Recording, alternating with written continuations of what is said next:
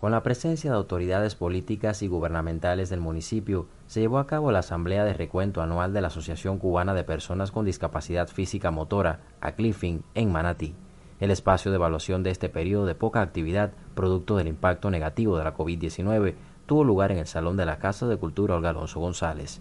Allí, como planteamiento central, se expuso una de las principales debilidades externas que hace al menos dos años obstaculiza el trabajo de la presidencia de la CLIFIN en el orden de la gestión organizacional a nivel de municipio, la reunión del CONAPEC. Así lo señaló el presidente de la asociación, Francisco Gutiño Oliva. La reunión del CONAPEC que no se está realizando, que es la reunión que nosotros necesitamos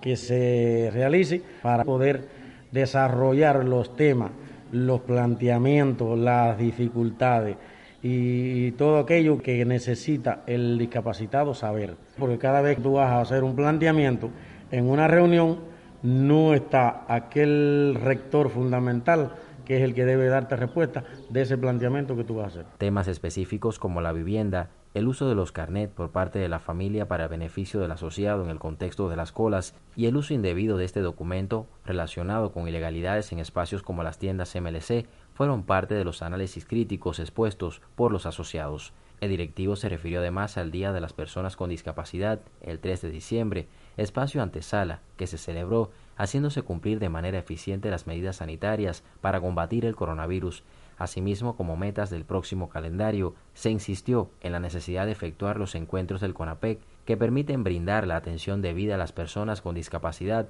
así como reconocer sus méritos, aportes y participación activa en el desarrollo territorial.